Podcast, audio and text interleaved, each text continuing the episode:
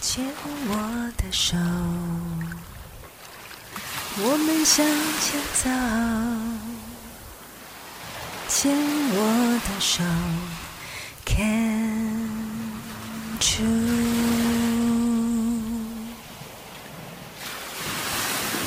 牵我的手，我们向前走。牵我的手，Can you？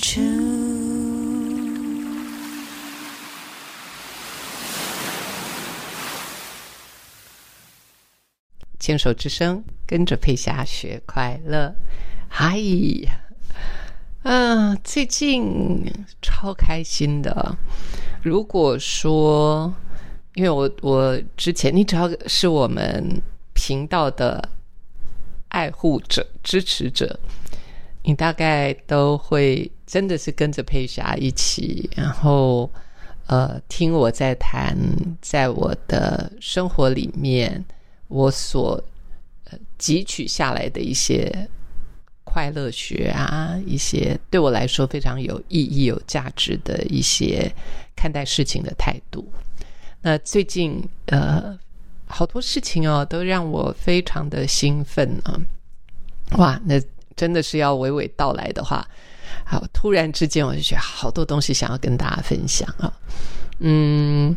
最近的一出戏啊、也是我今天的标题《天选之人造浪者》。嗯，在拍这个戏的时候，我并不知道会有这么大的快乐。嗯，呃，在接这个戏的时候，当然，嗯，因为我你大概也知道嘛，我常常会去。呃，接像舞台剧，因为我喜欢舞台剧，因为舞台剧是跟体力有关，它要锻炼你的体力、你的呃肢体，甚至于有些时候还会有舞蹈，然后唱歌。因为我是音乐剧，所以很多时候我是要唱的，所以又要唱，体力又要好。我记得那时候在演呃这个倒垃圾的时候，我的我的主要场景是在二楼。所以我经常跑上跑下，跑上跑下，有时候一天下来真的是跑了十几二十趟，就是而且那个都没有他他为了舞台好看嘛，他并没有栏杆什么，所以你要协调要很好，平衡要很好，所以这些让我的生活都充满了呃新鲜啊，就是不断的让我自己的生活有有好玩的事情。很久以前，我就告诉自己，我每一年最少要有一件事情是让我觉得，呃，让我值得付出奉献，然后贡献，然后又愿意花心力，呃，然后会让我很兴奋亢奋的。那不知道从哪一年开始，我的日子大概就是这样过了。所以，呃，讲起来是是精彩的。呃，这出戏就像我刚刚讲的，我在拍的时候。就是会有压力的，因为很久没有演电视剧，真的很久。那在这出戏里面，有很很多时候是一大段台词，那台词很多。年纪大了，像我们做做呃我的直播啦，或者是电台啦，我觉得还好，没有那么大压力，因为很多时候就是跟着那个心流走，所以没有一定要做什么。但是演戏可能不太一样，因为他有角色啊，他你就还有一些在呃专业上的，你要记得很多东西，你不能这次讲这个话是这个表情，下一次讲这个话又是另外一种动作，因为到时候剪接起来是很困难的，所以这都是在我们呃一般人不了解，但是在专业上演员他必须要有的一些素养。那我也不认为我自己是一个。电视演员，因为实在是很少，主要是我拍戏拍的少，然后再加上呃没有那样的背景训练，所以要去拍戏，呃角色重一点会有压力的。嗯，不过坦白讲，也都是小事啦啊，就是那时候就是工作嘛，就是把它做好，每一次去。录影的时候会有一些压力，然后面对，然后承担，然后呃 prevent 啊，然后然后就是最后呈现出来啊。那出来以后，现在上档了，我却呃有的那个快乐，感受到的那个快乐，是我前所未有的啊。首先是因为这个戏受到大家的喜爱。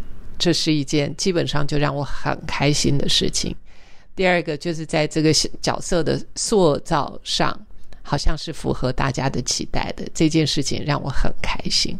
第三个，其实很重要的一个是，你知道，我从以前到现在啊，我从来不看自己的节目。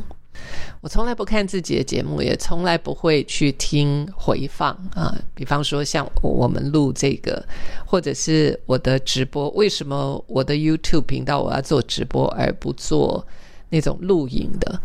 因为人手少，如果要剪接，一定是我，我没有办法忍受，呃，看到自己不完美的状态。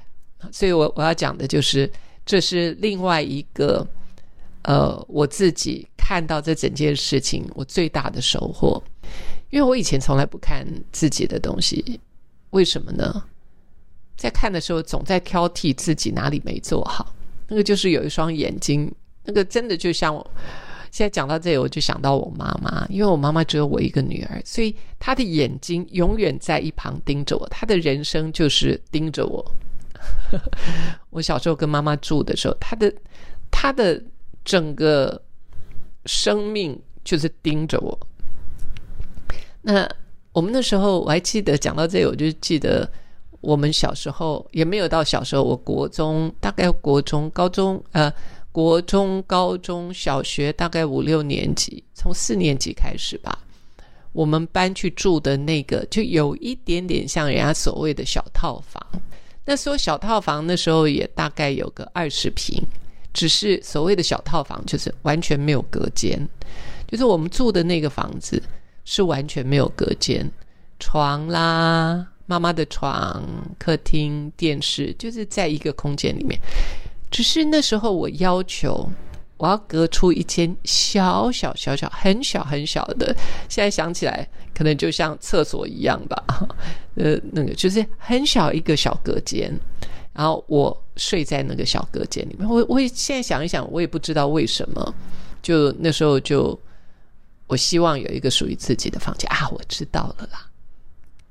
那时候国中啊，就会开始，呃呃，其实我我我我算蛮早熟的啦，就是大一点的时候就会希望啊，等一下我我再回想一下，大概大概六年级国中。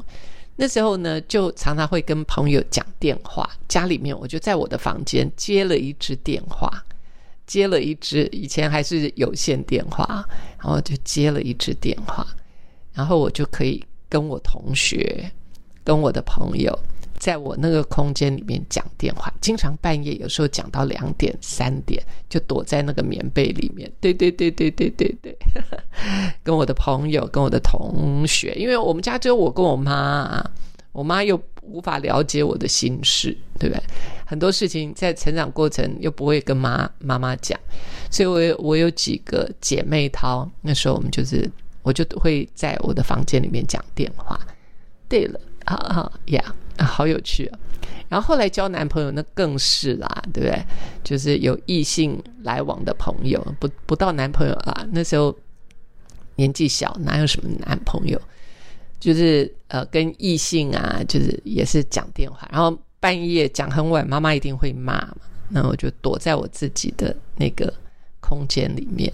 Yes，现在回想起来，还真的是是很有趣啊。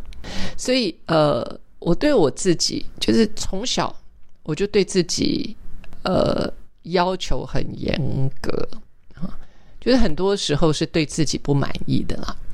那那个不满意，就是当我回过头去看的时候，我就觉得说，呃啊啊。那看戏以前，我刚刚前面在讲，就是说我出道这么久，从我小二小学二年级一二年级我就拍广告。从我拍广告，然后一直到长大，我我真的很少对于自己的演出是满意的，并不表示别人不满意哦，是我对自己永远我都用个放大镜在看我哪里没做好，所以当我在看我自己的节目的时候，基本上没有太大的享受，因为那个警察啊，我刚刚前面是在讲我妈妈，我妈妈就那个眼睛就像个警察，随时随地这样子在盯着我。那于是我长大之后，我对自己也是这样，虽然妈妈已经不在了，但是那双眼睛，哈，挑剔的眼睛。无时无刻在我的生命当中流窜着啊！不过很好，这一次呢，呃，我就看到我这次这个戏出来之后，由于戏一出来，下午三点一出来，晚上我就在我的 Dr. 赖佩霞的 YouTube 的频道，我就访问他，然后谢盈萱也也跳上来了，就后来上来了上线。所以那天我在跟他们在聊的时候，那我因为要聊戏嘛，所以我就很快的，呃，就很很很紧密的把八集这个《天选之人》造浪者看完了。看完在看的过程当中，我发现我是很享受的，因为因为那个挑剔的人已经升华了。那个挑剔的人已经有幽默感了，那个挑剔的人已经可以开始忍受或接受不完美了。哇，你知道这件事情对我来说心里的负担跟看到的成长有多么大，我有多开心，你知道吗？